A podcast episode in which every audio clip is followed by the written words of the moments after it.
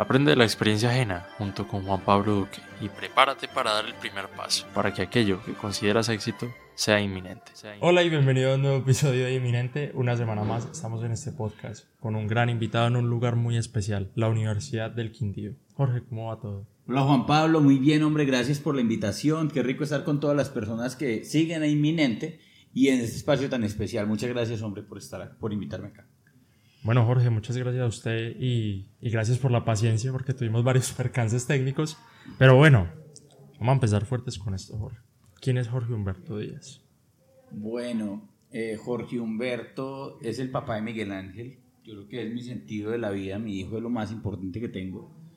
Eh, soy una persona, Jorge Humberto es una persona que le gusta mucho ayudar a los demás. Yo creo que es una de las características importantísimas que tiene Jorge que le gusta mucho eh, participar activamente en lo que, en lo que se vincula, eh, creativo, siempre con ideas raras, amiguero. Eh, es chistoso porque soy el ingeniero de sistemas bicho raro. Tradicionalmente los ingenieros son un poquito más cuadriculados, más en la tecnología, no tan sociables, y yo soy al revés. Yo me encanta la tecnología, soy geek de nacimiento, pero me encantan las relaciones públicas. Me encanta conocer gente, me encanta conocer amigos, y siempre estoy abierto como a alguien que lo necesite poder acompañar. Y por eso me encanta mi trabajo porque digamos que parte del ejercicio del día a día mío es ayudar a personas. Yo antes de empezar le dije que me había sentido identificado, muy identificado con una parte de su historia, eh, de su historia y la dijo muy rápido. eso de ser el ingeniero bicho raro, porque pues yo en este momento soy estudiante, pero eso se nota. Uno se da cuenta de los compañeros que lo rodean y pues uno se da cuenta de que uno es más enfocado en las relaciones públicas y todo eso porque es espectacular y eso también es la labor de un ingeniero de sistemas, ¿no? Pero antes de entrar en esa parte y le había dicho que la segunda pregunta es súper importante. No nos vamos a centrar tanto en esa niñez, sino en la etapa universitaria. ¿sí? Y aquí va. Lo que ustedes hoy lo soñó de niño, ¿cómo fue ese proceso? Yo no creo, yo no creo. Eh, Juan Pablo, eh, ¿en qué semestre usted? En tercero. ¿En tercero? Ah, no, apenas está arrancando, tiene toda la vida por delante universitaria. Eh, leo mucho a la Universidad del Quindío pero cuando se habla de qué soñaba yo de niño, se va a reír. Pero yo de niño soñaba ser papa. sí. no es común, ¿cierto? Pero era, era, yo me imaginaba de papa. sí, y, y soy papá. Con tilde. Con tilde, sí, la diferencia. Eh, pero porque me gustaba, como le digo, desde chiquitico, no sé, hay gente que se caracteriza por cosas y mi mamá dice que a mí me regalaban cosas y yo era feliz regalándolas. O sea, los, los juguetes míos desaparecían, pero porque yo los regalaba. Entonces siempre he tenido como ese, ese tema de servir. Eh, estudiar una carrera universitaria es una decisión muy complicada para cualquier muchacho. O sea, usted a los 16 años, tomar la decisión de qué quiere, de qué quiere hacer de su vida no es fácil. ¿Cierto? Es una responsabilidad como muy grande en tan poco tiempo. En nada tan joven, ¿cierto? Entonces, para mí, eh, a mí me invitan mucho en varias universidades como a las charlas de primíparos y les cuento parte de mi historia porque precisamente cuando yo estaba, cuando yo estaba en, en 11 yo pensaba en ser economista. Y a mí me decían, no, es que los economistas, no, ¿qué tal? Me empezaron a, a cambiar ese tema. Listo. Cogí y me inscribí a ingeniería electrónica. Gracias a Dios no pasé porque es muy dura, no, era, no era lo mío directamente. En esa época fue el terremoto, usted no había nacido. ¡Pum! Terremoto, fue cuando yo me gradué, yo me gradué en el 98, en el terremoto en el 99. Entré a estudiar Derecho, llevan tres carreras, ¿sí o no? Aguanté medio año, no, no era lo mío. Cogí... Eso, eso fue en la Gran Colombia. En la Gran Colombia. Cogí y compré el formulario en la Universidad de Quindío para comunicación social comunicación Sí, y yo no sé qué pasó, que tengo un lapsus ahí si fue mío o fue de la, tecnología, pero por un error del sistema apareció en ingeniería de sistemas. Sí. Entonces no estaba en mi rumbo directamente la carrera de ingeniería de sistemas, pero eh, me conectó a una serie de oportunidades que gracias a Dios en mi desarrollo profesional las he podido sacar adelante. ¿Cierto? Que hubiera sido diferente donde hubiera estudiado cualquier otra carrera. Entonces, eh, la universidad, más que, más que la carrera también en parte, y se lo invito a usted, Juan Pablo, que está en tercer semestre, es la universidad la cantidad de puertas que puede abrir, y más la Universidad del Quindío.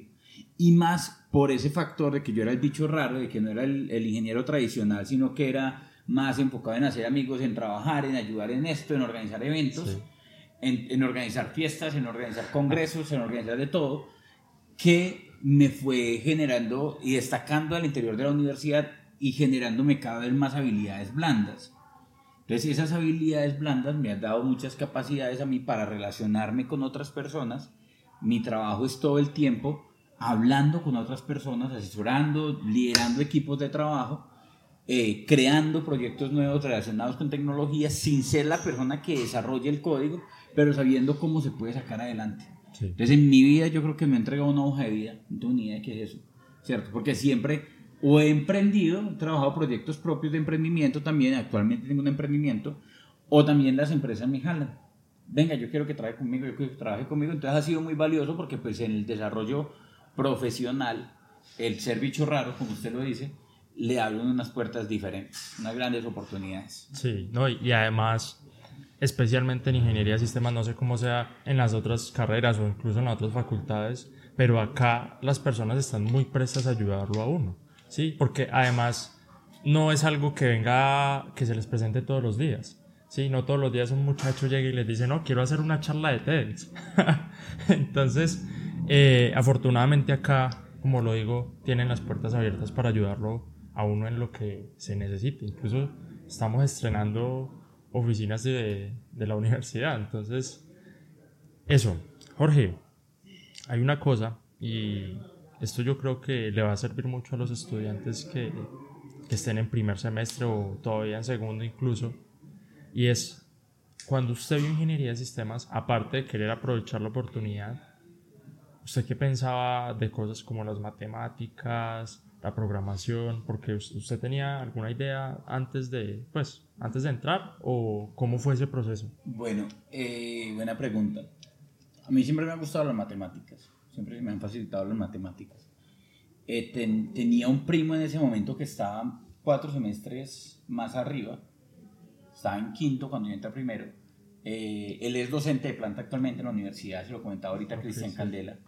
Entonces con Cristian también él me mostraba un poco cómo era el ejercicio.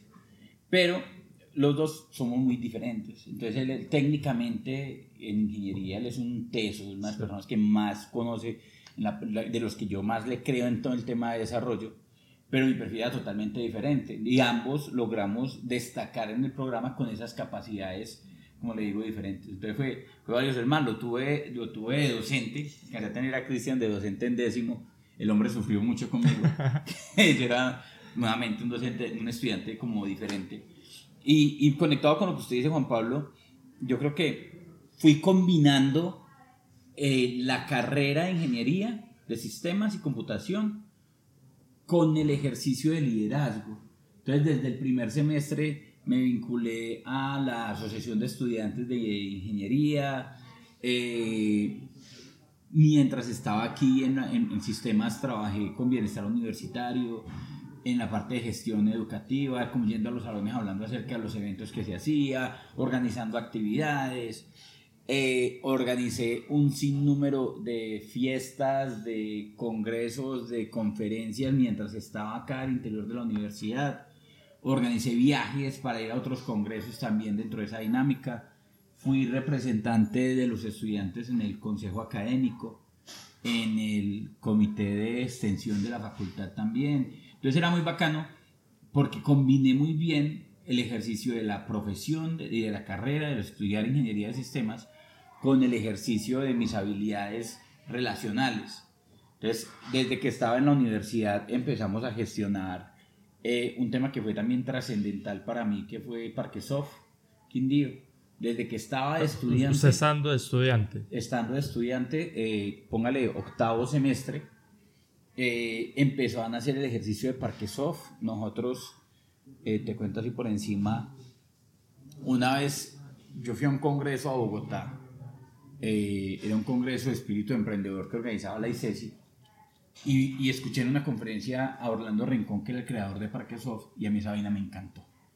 Y dije, yo, yo quiero tener eso en el Quindío. Entonces me vine para acá y empecé a gestionar, empecé a gestionar a ver cómo se podía hacer. Luego eh, traje a un man a dar una charla acá, a Alfredo Roldán, que es el segundo, como el cofundador de Parque Soft. Y el hombre me dijo, no, claro, hay que hablarlo, hay que buscarlo, lo que necesiten, nosotros le ayudamos. Entonces empezó como a, a gestarse. Luego un congreso de estudiantes de ingeniería de sistemas en Cartagena y la primera conferencia de Orlando Rincón. El, y yo ese día quería llegar a cerrar la vuelta de que crea Parque en sí. Yo, yo llevaba cartas de la gobernación, de la Gran Colombia, de varias entidades diciendo que, que, estaba, que me respaldaban a mí para que creáramos Parque el Quindío. Yo tenía 22 años, 23, yo creo, no me acuerdo. Todavía seguía en la U. Estaba en la U, estaba en noveno, octavo, noveno. Y resulta que preciso la noche antes, eso es una anécdota bonita, chistosa, preciso la noche antes de que se creara, de que fuera la conferencia de Orlando, que era a las 8 de la mañana, fue la fiesta más brutal de ese congreso. Pero la cosa más loca y yo no sé, yo me quedé, me enrumbé, me enrumbé de tal forma de que llegué como a las 6 de la mañana al hotel a bañarme y a ir a la conferencia de Orlando, llegué, llegué borracho, qué pena. Cuando vi a Orlando Rincón, que es un gran amigo, me le fui y le dije, ¿qué hubo, hermano? ¿Qué hubo? Entonces, ¿cómo montamos para que eso en el Quindío? Bueno, todo, todo, todo loco. Y el hombre me dijo, uy, paisa, ¿y usted qué? ¿Dónde estaba? Sé qué. Me sentó pues al lado. Hicimos buena empatía.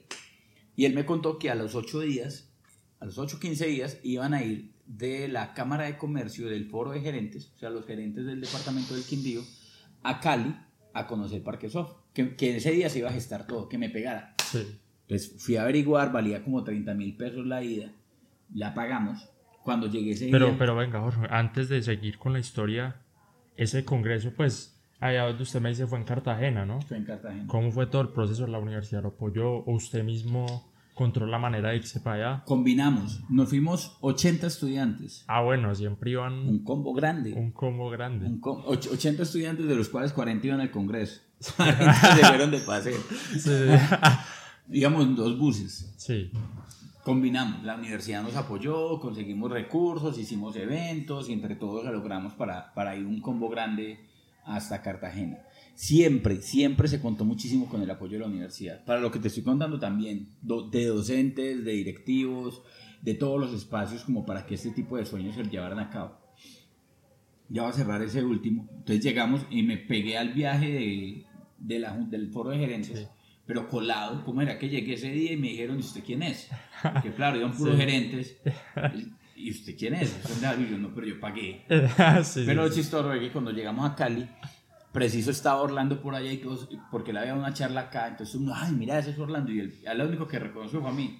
Me ¿qué hubo, paisa, tal cosa? Vea, este muchacho es el que él va a montar para que eso vaya. Entonces fue muy chistoso porque en, en, en el ambiente generamos esa dinámica y hubo una conexión también, nuevamente, con la universidad, eh, total con la Cámara de Comercio, con el presidente de la Cámara, estoy hablando del año 2004, 2003, y, y nosotros, mientras la Cámara de Comercio conseguía los recursos para llevar a cabo Parque Soft, nosotros con otros compañeros nos encargamos de conseguir como los emprendedores iniciales con los que arrancamos en Parque Soft Quindío. Entonces un, un proyecto muy bonito para, para desarrollar la industria del software en el departamento. Se puede decir que la industria del software del Quindío tiene un momento antes del 2004 y un momento después del 2004, porque fue un momento en el que nacieron gran parte de las compañías que han crecido en la región y que siguen generando empleo en el departamento del Quindío. Sí. Jorge, aquí me surge una pregunta muy importante y que venía pues desde, desde que escuché esa entrevista que hicieron en Caracol. Aquí hay mucha gente que no es, pues, que no nació en el Quindío, pero que ama el Quindío como si pues pucha, fueran de aquí. Usted, el profesor William Joseph, que también es, es del Valle del Cauca, ¿no? ¿Qué le diría usted a los estudiantes que incluso son de acá de Armenia, pero que, o sea, tienen la visión de que acá no hay nada que hacer? Pues, Juan Pablo, esa visión está cambiando significativamente. Si yo soy, yo soy de Sevilla, yo digo, pues, digo que soy de Sevilla Quindío, que Sevilla, en la primera distribución geográfica del Valle, estaba incluido, en la primera distribución geográfica del Quindío está incluido Sevilla, Caicedonia y Alcalá, pero por motivos políticos, para tener el apoyo de los congresistas del Valle, tuvieron que sacarlos, pero pues, toda la conexión total es por este lado, o sea, el acento, todos los de Sevilla estudiamos es, es en Armenia, como dices tú, son muchas las personas que están aquí conectadas, además, cada vez son más personas las que están viniendo a vivir a Quindío y enamorándose de esta tierra. Y muchas veces nosotros no vemos lo que hay, los mismos, los mismos quindianos no ven todo lo, el potencial y lo lindo que hay para desarrollar acá. Yo digo nosotros porque es que yo estoy aquí Sí. desde los 11 años, entonces yo soy más... Un quindiano cuyabro, más. sí, sí. ya toda la vida he vivido pues acá en el Quindío, mi esposa es quindiana, mi hijo es cuyabro, entonces todo mi desarrollo es por este lado. Pero entonces hay cambios significativos y por ejemplo el año pasado salió un estudio en el que hablaban de que el Quindío, un desarrollador gana más en el Quindío que en Bogotá. Entonces, interesante, porque gana más en Quindío. O sea, la ciudad donde más ganan es en Medellín, la segunda Cali, la tercera Armenia y la cuarta Bogotá. ¿Y por qué pasa eso? Porque el de Bogotá tradicionalmente trabaja en Bogotá, el que, el que está en Bogotá y trabaja en otra ciudad se va de Bogotá, porque obviamente el, el peso de ciudad es muy fuerte, mientras que el que está en Armenia trabaja en cualquier parte del mundo y ha aumentado significativamente. Y también el año pasado, a final del año pasado, salió otro estudio en el que se identificó que el Quindío tiene, eh, Armenia, perdón, tiene el mejor inglés de Colombia. Entonces hay cosas que están cambiando la dinámica. Sí. En mi época, cuando yo salí de la universidad, muchos de mis compañeros tenían que irse de Armenia para conseguir oportunidades laborales, ¿cierto? Entonces se hablaba de la famosa fuga de cerebros. Actualmente, la cantidad de personas que están llegando es impresionante. Digamos que es un tipo de migrantes, pero son migrantes interesantes que están llegando a la región. Es más, en este momento, con la Cámara de Comercio, estamos haciendo un estudio de ese tipo de personas, de los teletrabajadores, de los trabajadores remotos, que están trabajando desde el Quindío, porque el Sí. Quindío, ¿cuánto están ganando? Muchas de esas personas están ganando más de 25 millones de pesos, o sea, están generando un incremento económico y además importante es porque esos, eh, ese dinero fluye en la región. Entonces eso es importante, pagan colegios acá, etcétera, etcétera. El 70% de los compañeros con los que estudia mi niño, que tiene 8 años, son de otras ciudades. Sí. Entonces, ¿qué pasa? Eso está pasando continuamente y eso es una oportunidad para la región también para mostrar por qué el resto de personas del resto de Colombia están viendo y el mundo están viendo el Quindío como la tierra prometida y nosotros los quindianos muchas veces no. Nosotros decimos, es que aquí no hay nada para hacer. ¿Será que? Hay una frase que me gusta mucho y es, el Quindío cambia, sin los quindianos o con los quindianos. Sí. ¿no? El Quindío está cambiando y va a seguir cambiando con nosotros o sin nosotros. Entonces, ¿nos ponemos pilas nosotros o vamos a ser parte de lo que van a cambiar directamente? Es parte de, de, de un ejercicio de, ¿sabes qué es eso? Mentalidad, Sí. un ejercicio de mindset. Hay que cambiar nuestra mentalidad, hay que pensar cada vez más en crecimiento, hay que pensar cada vez más en, en esas visiones globales y no, a, a mí me duele cuando alguien dice, "Eh, es que vinieron por aquí, ya uno no puede manejar bien y entonces vea que el que me pita y como, como, el- como un tema de como xenofobia. Sí. Eso me impacta porque uno dice, venga, es que nosotros somos de todos también y tenemos que entender que todos son bienvenidos y sacarle el provecho y hacer que el resto también conecten con lo que nosotros somos. Pero es algo que también pasa mucho. Sí. No sé si estoy hablando mucho ya. No, no, no, genial, espectacular. Y para eso es, es este espacio. Y también conecto todo eso que usted dice con, con los eventos que se están dando acá en la región. ¿sí? Hace poquito la media maratón del Quindío. Eso es un evento de talla mundial y fue espectacular, ¿no? Un éxito total la media maratón. La cantidad de personas eh, muestra el cambio, el cambio de mentalidad nuevamente.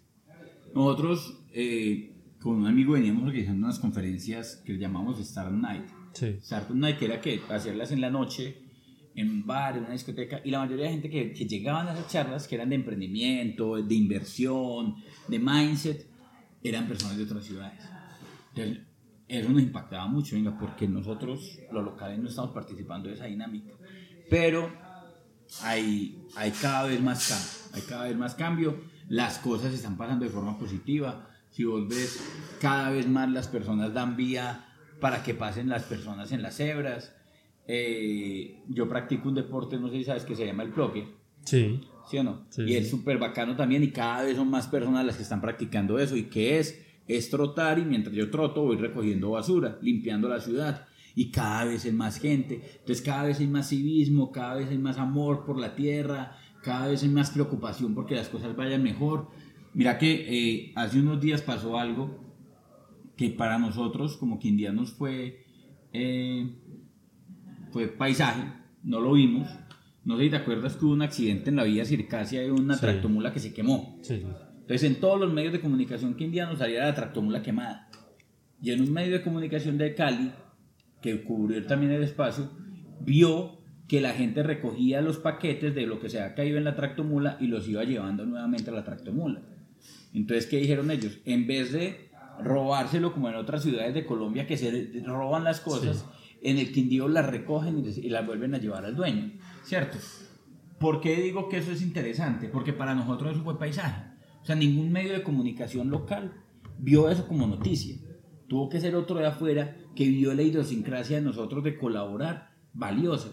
Y cuando el otro de afuera la mostró, todos los medios locales la cubrieron, Sí. pero nosotros no nos dimos cuenta. Pero muy bacano, ¿por qué? Porque para nosotros pasa transparente, ¿sí me entiendes? Que alguien se pase y el otro lo ayude, para nosotros es algo transparente. Y eso es algo bonito, algo que hay que valorar en, en ese, en ese quindiano de corazón. Jorge, donde eh, también hay otra pregunta que está muy relacionada a todo esto que estamos hablando y es que acá en el Quindío se está impulsando todo lo de ser blogger y esas salidas y todo eso. Desde la Universidad del Quindío también estamos organizando la primera charla TED de la región. Pero ¿dónde encuentra uno esa gente con esa mentalidad o cómo se desarrolla? Porque eh, en este caso de la primera TEDx, eh, la idea venía desde el año pasado y fui de buenas porque me encontré con un muy buen equipo. ¿sí? Un saludito a Daniel que seguro está escuchando este episodio. Pero ha sido muy difícil encontrar gente, más gente como Daniel, más gente que más gente como eh, Robinson, el director del programa que apoye todo esto, Alba, eh, Jennifer, todos los que nos han apoyado. ¿Cómo encuentra uno esa gente? Bueno, yo creo que es de, de conocer la ciudad, de conocer la ciudad y de conectarse cada vez más. Y usted lo ahorita, la palabra conexiones es importante, porque es lograr encontrar personas que me ayuden a conectar con otros, ¿cierto? Empezarlos a, a alinear. Hay personas espectaculares, pero están desagregaditas, Sí. ¿cierto? A, a mí me molestan mucho porque tengo un muy buen directorio de contactos, sí. casi, no sé si te has visto una serie que se llama Better Call Saul. Eh, sí, Sí. Entonces yo parezco un poquito como a Saul Goodman porque siempre tengo un amigo de un amigo que sabe quién hace eso. Entonces cuando me decís, no, es que necesito una persona dura en tal cosa, ah, venga, hablemos con este que hace esto, que hace esto, ta, ta, ta, ta, ta. Y hay personas súper valiosas que están regresando a Armenia con esa, con esa mentalidad de, de ayudar. Entonces, ¿cuál es la tarea? Poder empezar a encontrarlos. Obviamente no se puede decir que en un mismo sitio, pero sí en una red de contactos en el que uno sepa que pueden empezar a, a, a llegar y a entenderse, ¿cierto? Eh, vos estuviste la semana pasada en una... ah, no, estuvo tu compañero Daniel Sí. En una reunión que estamos haciendo un documento que se llama Proponer, que es para plantear lo que los candidatos a gobernación y alcaldía deberían de tener en sus planes de trabajo, en vez de que ellos nos cuenten lo que ellos creen, Sí. es decirles, nosotros como industria necesitamos esto, sí, ¿cierto? Y fue muy bacano porque en ese espacio con- eh, estuvieron todo tipo de actores, desde estudiantes, docentes, empresarios, teletrabajadores, eh, etcétera, entidades públicas, pensando en el desarrollo de región. sí. Entonces, como te digo, hay muchos espacios diferentes, obviamente todos están en la nube, ¿cierto? Y hay N cantidad de grupos de WhatsApp en los que están articulados. Yo en estos días los metí a uno Sí. que llama Quindiotech, que es todo tema de tecnología, pero necesitamos es empezar como a articularnos más. Yo creo que hay, hay algo que falta ahí, hay algo que falta para acabar de hacer el, el, el match, para que todo el mundo ya empiece a trabajar juntos.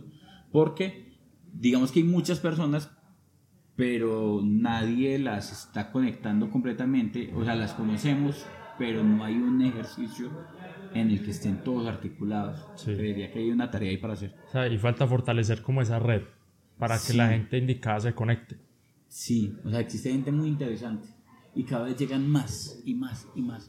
Como lo decías ahorita que me contabas, yo me puedo conectar con cualquier persona por medio digital, ¿cierto? Vos trabajas tus podcasts con personas hasta de Estados Unidos sin ningún problema y hay mucha gente que quiere aportar, pero tenemos que trabajar un poquito más un tema de egos, en ocasiones que siempre afecta mucho la región y entender es que tenemos que sumar todos. El objetivo principal no tiene que ser mi pensamiento personal, sino, o, mis metas o mis intereses, sino los intereses también globales, pero obviamente sin abandonar tampoco mis intereses, pero logrando articular ese, ese proceso. Obviamente el movimiento es corto, la ciudad tiene un ritmo, pero pasan cosas, pasan muy buenas cosas. Yo, yo he vivido toda la experiencia, ¿vos cuántos años tienes? 18. 18 años, por Dios. Yo he vivido toda la experiencia de fracasar, de aprender, de crecer desde la universidad, de la mano con lo que te contaba ahorita de Parquesoft, de la mano con la cámara, de la mano de multinacionales. He aprendido mucho en ese trasegar de la vida, eh, en ese trasegar alrededor de la industria TI. Me ha encantado pues todo este tema de industria. Y tengo como esa historia de, de, la industria en el departamento, pues me tocó que vivir esos diferentes momentos que se han vivido. Y estoy siempre buscando cómo articular cada vez más. Y yo creo que nos faltan cositas, pero creo que se puede hacer mucho. Y en este momento es muy chévere. A mí, hace poquito me pasó algo muy bacano.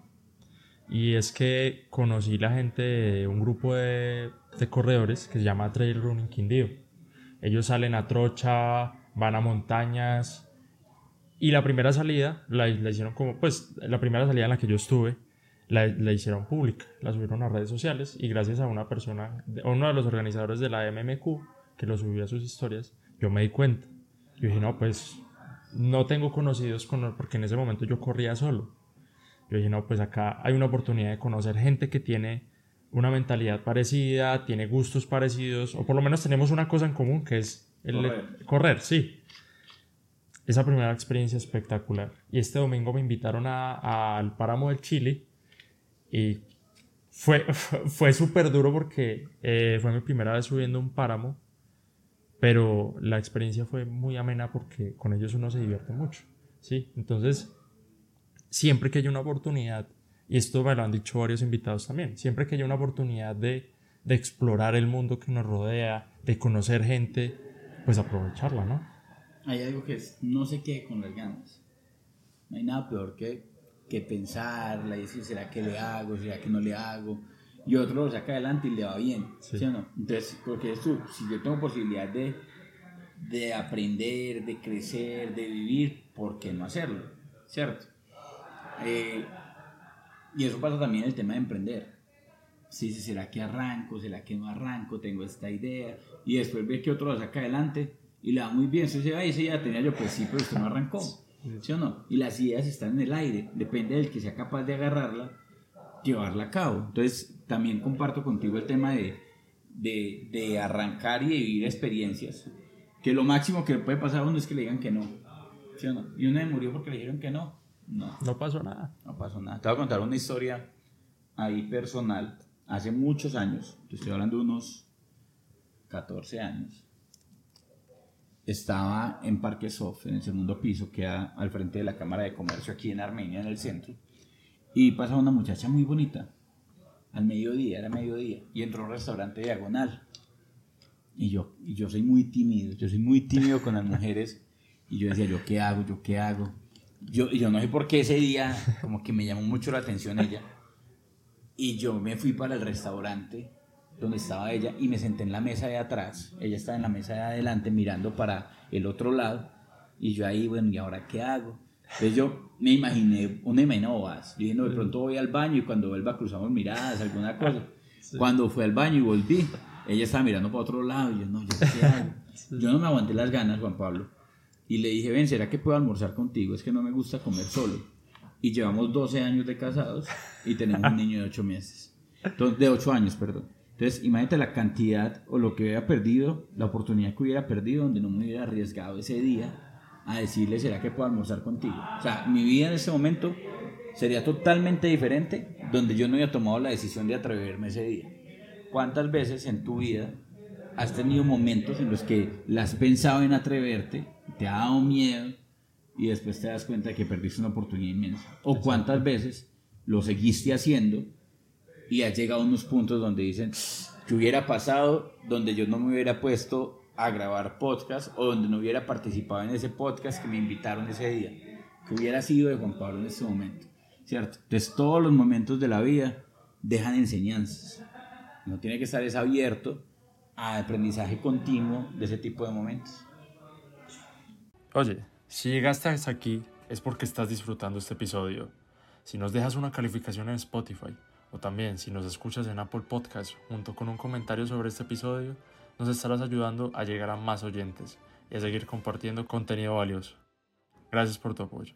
No, me, me dejó congelado porque, o sea, me estoy imaginando toda la situación y ese momento en el restaurante, o sea, todo lo que pudo haber pasado diferente y usted se atrevió.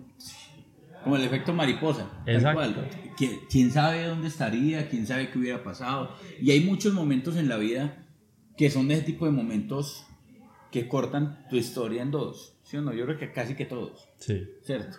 Entonces, ¿dónde pierdo yo? ¿O qué dejo de ganar o qué dejo de perder? Pero la invitación, conectado con lo que tú decías ahorita, es, es vivir. Vivir. Vida solo hay una. ¿Sí o no? Vale la pena arriesgarse. Obviamente, midiendo pues un poco el riesgo, pero vale la pena enfrentarse como a los miedos. Yo siempre me hago una pregunta es, ¿y por qué no? Cuando tengo una idea rara, la gente me dice, ¿por qué? Yo, ¿por qué no? ¿Por qué no la puedo hacer? Si, si la puedo hacer, sí. Ah, entonces, hagámoslo. ¿Sí o no? Yo ahora tengo un proyecto personal Sí. eh, que trabaja, es un call center, que ya vamos a conocer un poquito ya la historia, pero el call center es diferente a cualquier otro call center en el mundo, porque todos los call centers tienen problemas de talento, ¿cierto? Nadie quiere trabajar en un call center, tiene una rotación muy alta. Sí. Y en el mío no hay rotación. Entonces dicen, ¿y por qué en el suyo no hay rotación?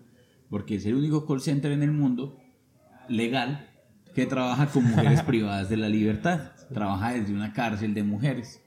Entonces, cuando yo empecé a plantear hacer un call center en una cárcel, pues todo el mundo me decía, usted está loco. A mí siempre me han dicho que cuando cuando usted le dicen que está loco es porque va por buen camino, ¿cierto? Vale la pena seguir insistiendo. Y mi pregunta siempre era, ¿y por qué no? porque no se puede hacer. Y empecé a, a- a ir detrás de esa hipótesis, de ir detrás como de ese cuestionamiento. Yo digo que es cuestionar como el status quo, lo normal. Y actualmente lo estamos haciendo. No ha sido fácil, el camino todavía falta mucho, la historia todavía apenas está arrancando, pero hermano, una de las chicas que estaba con nosotros en el proyecto salió de la cárcel y a los 15 días ya estaba trabajando afuera. Entonces esa persona nomás cambió su vida. Sí. ¿Sí o no? Esa persona le dio oportunidad a su familia, gracias al ejercicio que hizo con nosotros, porque está trabajando en un call center afuera. Entonces, con una persona que uno cambie, hermano, con una persona que uno le ayude a enderezar, le ayude a encontrar una segunda oportunidad, con eso ya me doy por bien, por, por bien surtido, ¿es que se dice? Servido. Por bien servido, por bien servido. Me siento cómodo. Actualmente tenemos dos chicas súper pilosas también trabajando con la misma dinámica. Cuando salgan ya van a tener experiencia laboral, ya van a tener un nuevo rumbo y nosotros les ayudamos a conectar oportunidades para que salgan adelante. Entonces, son- el objetivo de una cárcel no es pagar una condena, el objetivo de una cárcel es resocializar a las personas. Y esa tarea es la que estamos haciendo nosotros, buscando realmente, porque la resocialización no es darle plata, la resocialización es darle trabajo, dar- enseñarle cosas nuevas, que aprenda una labor, que aprenda un oficio. Y ahí esto nos ha, nos ha apasionado mucho. No ha sido fácil para nada, pero dicen que los caminos más fuertes son los que logran mejores resultados. ¿Sí o no? Lo que decías tú ahorita, irte a la montaña, irte a, a- Fue durísimo, pero cuando uno llega a la punta, uno dice, uff, lo logré. Y, va- y valió la pena. Y valió la pena. Entonces, parte del proceso de crecimiento personal. Jorge, quiero conectar ese punto de- del tema del call center con algo más de la gente del común. Y es que hablábamos hace un rato que la mentalidad acá ha mejorado mucho, pero todavía hay muchas cosas por hacer. ¿Qué le diría a usted o qué se puede hacer para... O sea, ¿qué, haría, qué, qué le recomendaría a usted a los jóvenes que escuchan este podcast que en su gran mayoría estudian ingeniería de sistemas? Para cambiar esa mentalidad, porque normalmente puede suceder que ese pesimismo o esa mentalidad vieja no solo venga de, no sé, de espacios cotidianos, sino también de la casa. Y que todo el tiempo estén escuchando esos mensajes. El podcast es una forma de cambiar la mentalidad, escuchando personas que están haciendo grandes cosas. Pero usted, ¿qué le recomendaría? Sí, o sea, yo lo decís, varias veces, cambiar la mentalidad, ¿cierto? El cambio de mindset, estudiar más acerca del mindset, obviamente el mindset digital que es el que gira alrededor de nosotros, el mindset de crecimiento que va enfocado a que los proyectos crezcan significativamente y cómo poderlo eh, potencializar por ahí.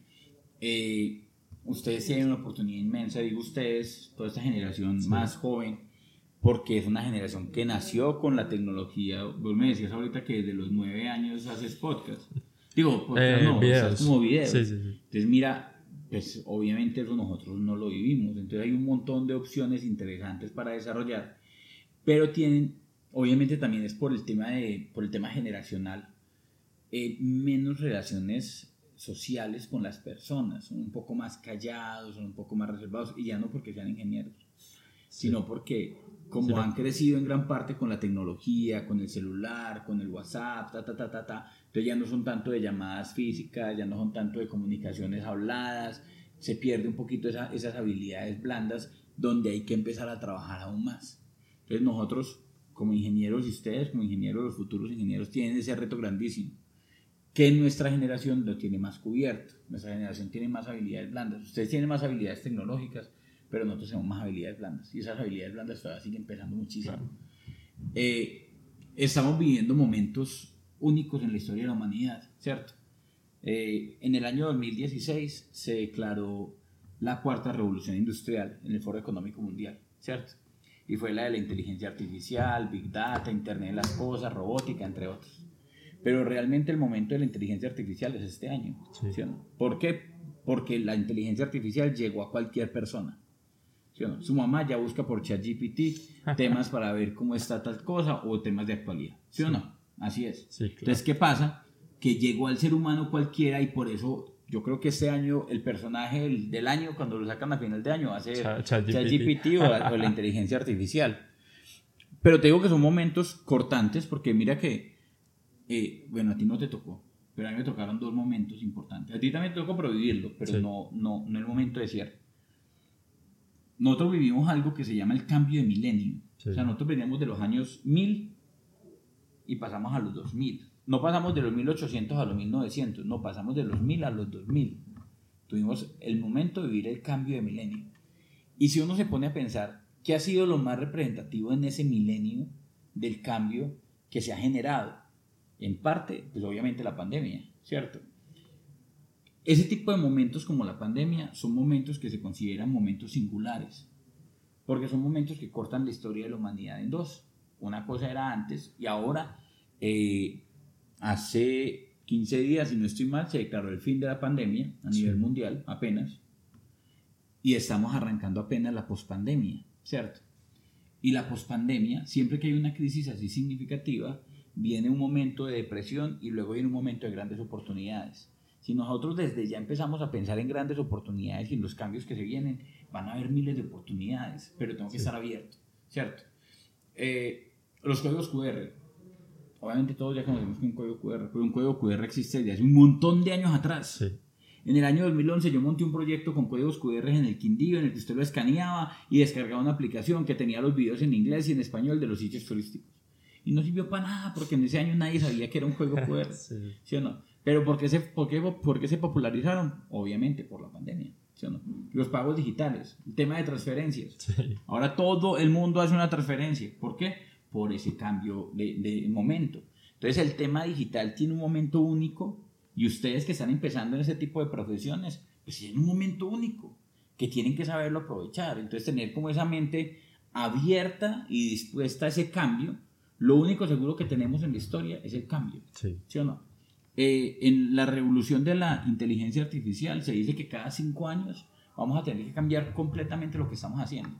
Entonces, si yo tengo la inteligencia emocional para aceptar ese cambio y para asumirlo y para estar cambiando continuamente, pues voy a estar preparado para ese mundo que ya está. Si no, pues va a desaparecer, ¿cierto? Es como eh, antes le decían a uno que una empresa era como una casa o como un edificio de ladrillo, rígido, fuerte, ¿sí o no? Ahora se habla que una empresa debe ser como una carpa de camping, que usted la debe armar en cualquier lado, Sí. porque el mundo va cambiando y usted tiene que cambiar el escenario en el que está, ¿cierto? Entonces ese tipo de cambios eh, es lo único que tenemos seguro Y es lo único en lo que tenemos que estar abiertos, ¿cierto? Estar abiertos a experiencias. Muchas veces, pues, lo ve uno a veces como que el estudiante dice, pero es que lo que me enseña el profesor yo ya lo sé, ¿cierto?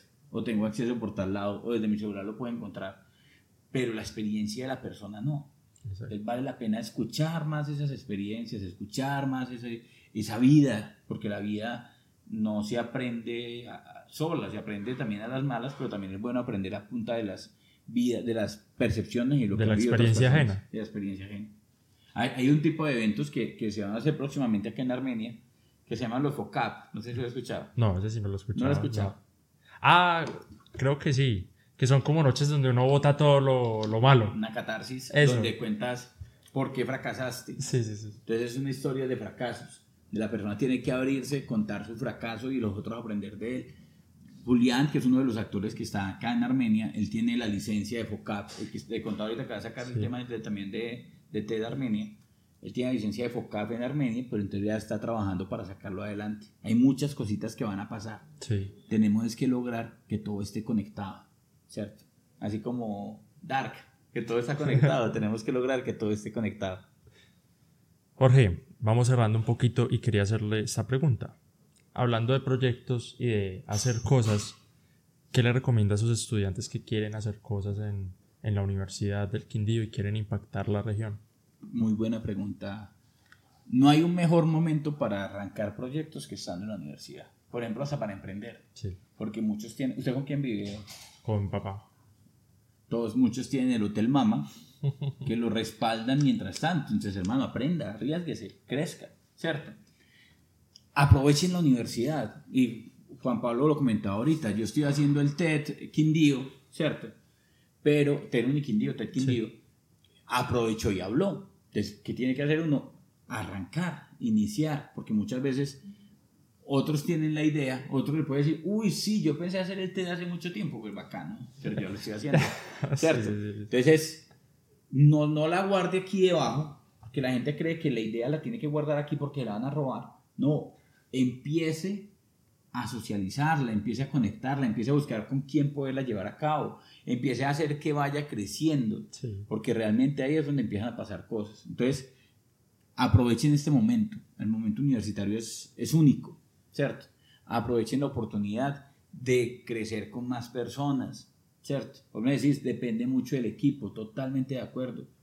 Sáquenle jugo, diviértanse, vivan la experiencia de la universidad. Están en los que, si están acá varios de los de la Uniquindío, Sí. la Uniquindío tiene unos espacios únicos, unos docentes únicos y una, un ambiente único para desarrollar ese tipo de ideas. Pero ¿de quién depende? De usted, ¿cierto? Invitación.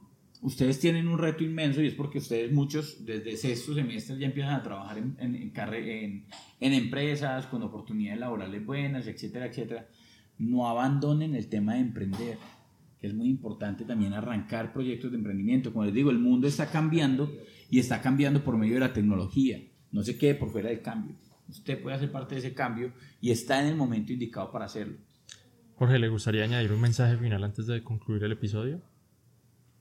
Eh, los invitaría a todos a que nunca dejen de, de soñar. Lo que ustedes imaginen puede pasar. A veces uno dice es que yo no soy capaz, es que yo no puedo, es que yo no tengo tiempo y se pone uno mismo es el que se pone un montón de barreras mentales.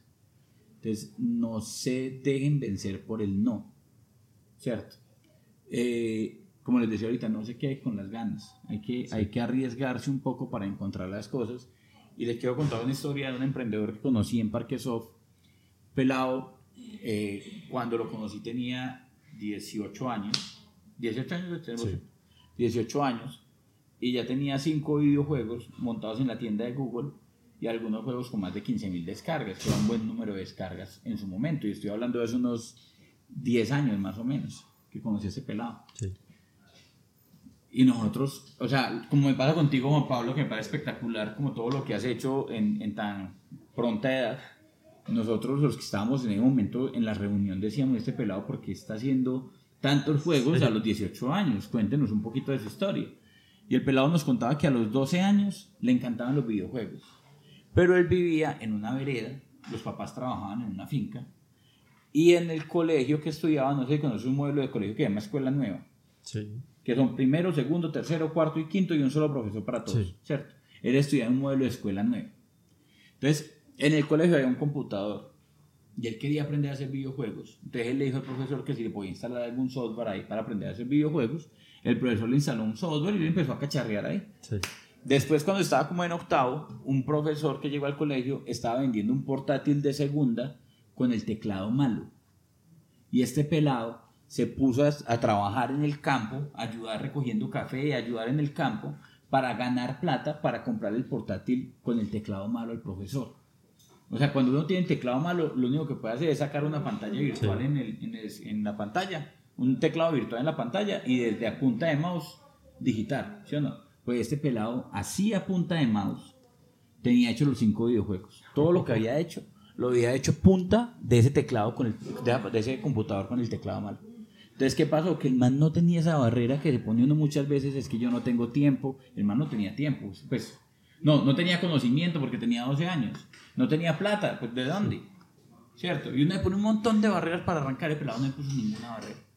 Y es el ejemplo real de que todo lo que uno quiere y lo que se propone en la vida lo puede hacer. No se dejen vencer por un no. Vénzanos continuamente, salgan adelante, porque seguro que todos tienen sueños. ¿Y por qué no? Lo que te decía, ¿por qué no lo puedo hacer? ¿Quién me dice que no? Nadie. Enfréntense a ustedes mismos, sean críticos Sí. vivan, como les decía, cuestionense, pero enfocado a no tumbar la idea, sino a defender, defendiéndola continuamente. Y aprovechen la universidad. Ahora, eh, desde el director de programa, Robinson, decanaturas, rectoría, aquí hay unas oportunidades inmensas. Como les digo, yo le agradezco a Dios haberme puesto a estudiar en la Universidad del Quindío y haberme puesto a estudiar ingeniería de sistemas. Porque esa casualidad de la vida, que fue un error del sistema, me dio el desarrollo de una vida como la tengo actualmente, que todavía estoy en pleno crecimiento, pero he aprendido y me ha formado gracias a ese momento, otro momento que me cortó, así como el de, el de mi esposa. Sí. Otro momento que me, que me cortó a mí la historia de la vida fue el momento en el que entré a estudiar sistemas, porque no esperaba y acá estoy. y muy chistoso porque terminé eh, destacándome en mi ejercicio profesional. Jorge, ¿cómo pueden encontrarlo las personas en redes sociales? Bueno, muy buena pregunta para cerrar. Eh, en redes sociales estoy como arroba ideófono. I-D-E-ófono. Eh, ahí me pueden conseguir en, en Twitter, en Instagram, en Facebook. No me busquen en TikTok, por favor. Se arrepienten. Eh, ideófono. Ideófono sencillo, corto y claro. Y bueno, llegamos al final del episodio. Les recuerdo, me pueden encontrar en Instagram como Juan Pablo Duque con B larga al final. Soy Juan Pablo Duque Beltrán y nos vemos en la próxima. Chao. Chao. Espera, eso no es todo. Tenemos muchos más episodios emocionantes en el horizonte. Así que esperamos que te unas a nosotros para escuchar más de Inminente.